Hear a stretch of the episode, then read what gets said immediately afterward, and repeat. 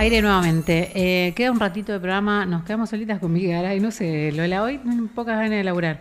Eh, nos queda para el final del programa charlar sobre un tema en particular que habíamos anticipado al inicio eh, y tiene que ver con la actualidad y con lo que han acontecido el fin de semana pasado. falleció una persona, un joven de 27 años, como consecuencia de un infarto, por lo que se cree que haya consumido estupefacientes o droga. Eh, sí, ¿qué vas a hacer? Quiero hacer, eh, sí, eh, la salvedad es, eh, consumió una droga que es MDMA, es básicamente éxtasis, que es una droga que también consumieron dos amigos de él en esa misma noche y que no fallecieron, claramente. Y ahí aparece como un componente que no está siendo analizado, como que el tratamiento es hacia la sustancia, el MDMA, sin tener demasiado conocimiento de qué más pasó esa noche, qué otras sustancias quizás ingirió o, u otros contextos personales de, su historia eh, personal, clínica y, su salud y tal. Em, nada, es un dato que, eh, que es válido los otros amigos que habían salido con él habían consumido en apariencia la misma pastilla. ¿Qué sucede? En nuestro país eh, no se puede, que es algo que existe en otros países, donde vos puedes ir con tu pastilla y testearla, que te aseguren que lo que vos estás consumiendo es efectivamente lo que vos querés consumir como una medida de reducción de daños. Bueno, es un poco el trabajo que hace mm, eh, Arda, que hemos estado charlando el, año pasado con su, con su presidente, que es la Asociación de Reducción de Daños de Argentina, es estar presente en estas fiestas electrónicas, haciendo este eh, control de las sustancias para eh, identificar qué, control, qué sustancias están adulteradas y qué otras no, y básicamente para brindar información a los consumidores que sepan lo que están consumiendo y a partir de ahí em, eh, tomar una decisión, digamos. Eh, que me parece que es la clave de todo. Absolutamente. Eh, y tiene que ver también con una política de drogas que no tenemos estructuralmente en nuestro país, que es la de reducción de daños y no la de criminalizar a aquella persona que va a consumir. Sí, o mismo a, las sustancias, digamos. creo que lo de la información, que parece algo tan banal, eh, este pibe quería consumir MDMA. Eh, no se muere por consumir MDMA. O sea, no cualquier persona se muere por consumir MDMA.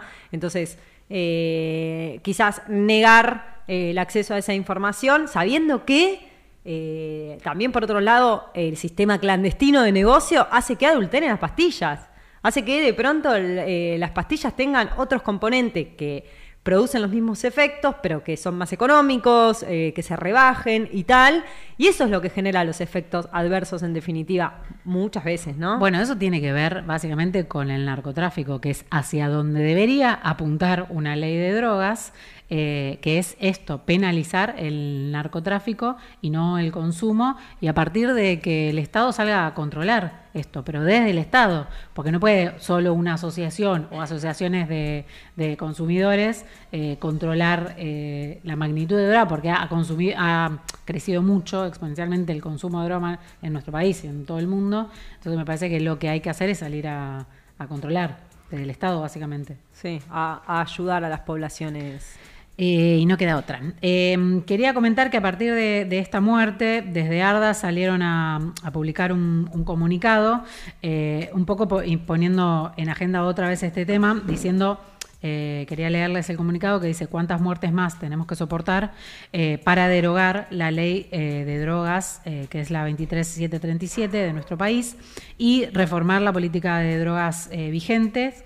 Esta muerte, comparable a las de Puerta Otro, Time Warp, eh, Puerta 8, perdón, Time Warp y otras que eh, no llegaron a las noticias. Es una muerte más eh, de los daños evitables que se producen debido a la falta de información y a la posibilidad de conocer la, composición de las sustancias.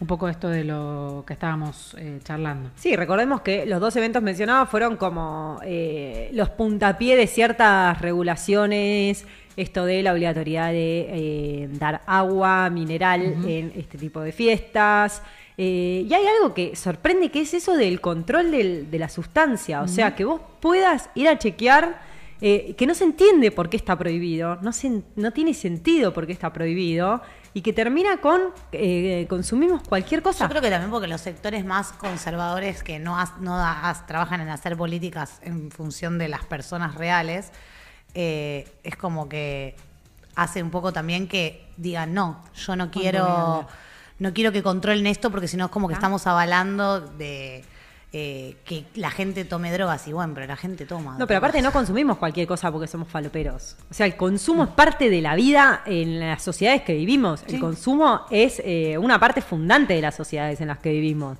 No es que es solo, ah, los faloperos. Sí, perdón. Que siento que estoy interrumpiendo algo que. no, lo que pasa es que Goncita no me mira. Bueno, eh, queríamos charlar eh, para esto eh, una palabra quizás un poco más autorizada de, nuestra opinión y es por eso que lo convocamos a Gustavo Businski, que es el presidente de ARDA. Hola Gustavo, ¿me estás escuchando?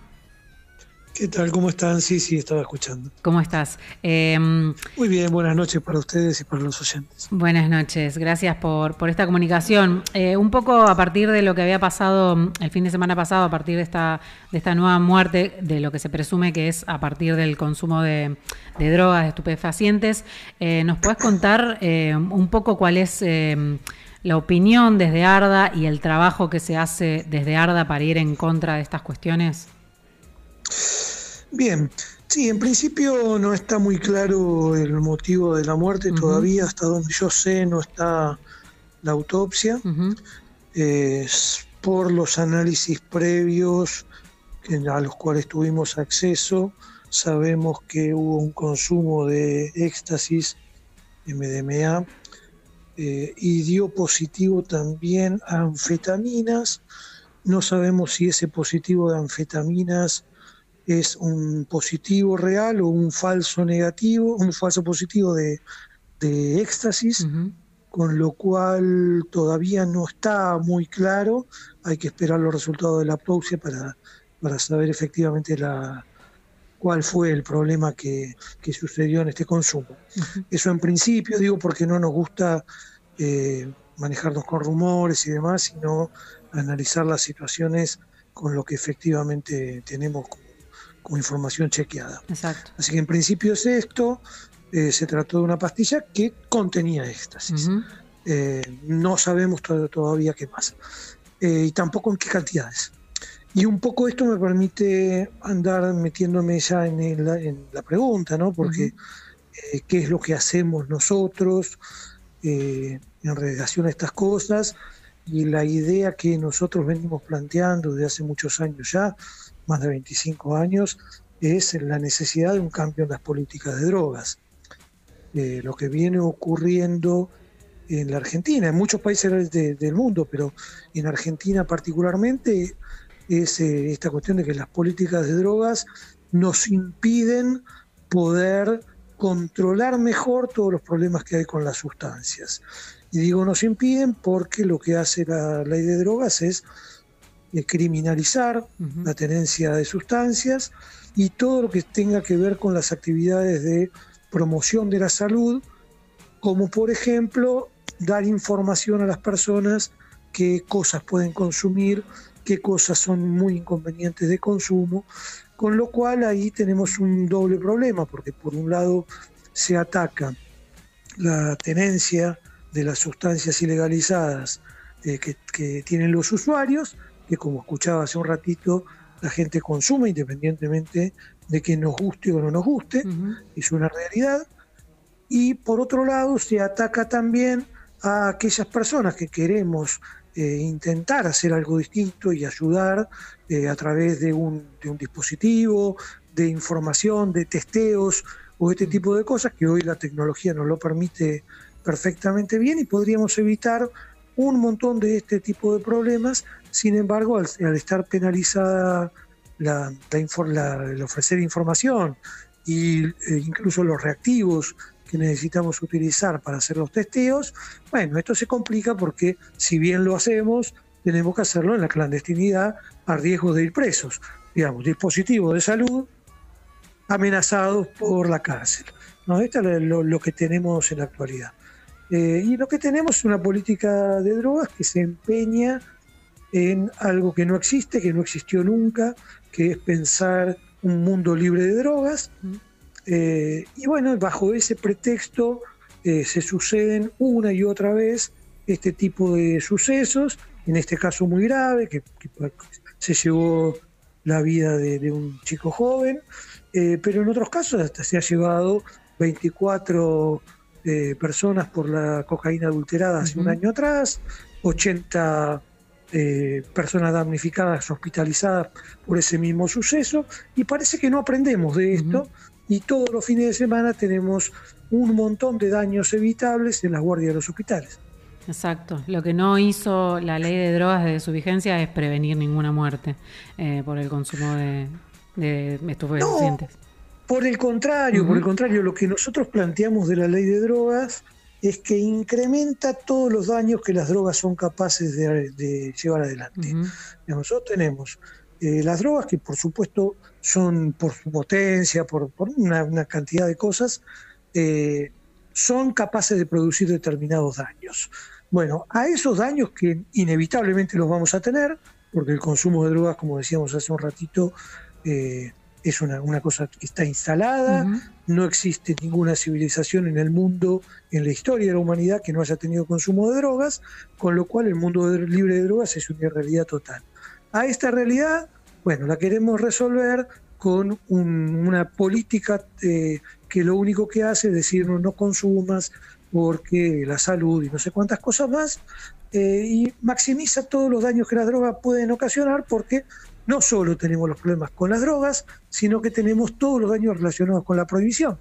¿Qué es esto? Las adulteraciones, la criminalización, la gente que va presa por tenencia, las fuerzas de seguridad policiales y políticas corrompidas, bueno, todo el negocio que tiene que ver con, esta marginalidad en la que estamos sometidos. Está clarísimo. Eh, Gustavo, eh, se nos acaba el programa. Gracias por este rato de charla y por el trabajo que hacen desde desde Arda. Eh, te agradezco y te mando un abrazo grande.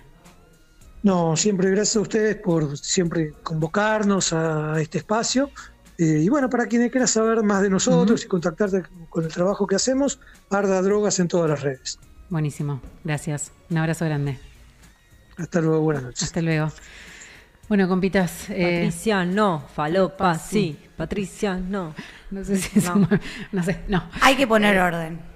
No, eso es lo que dice Patricia, qué miedo, qué, miedo. Eso dice el cartel de, la de que está ahí en acceso a este.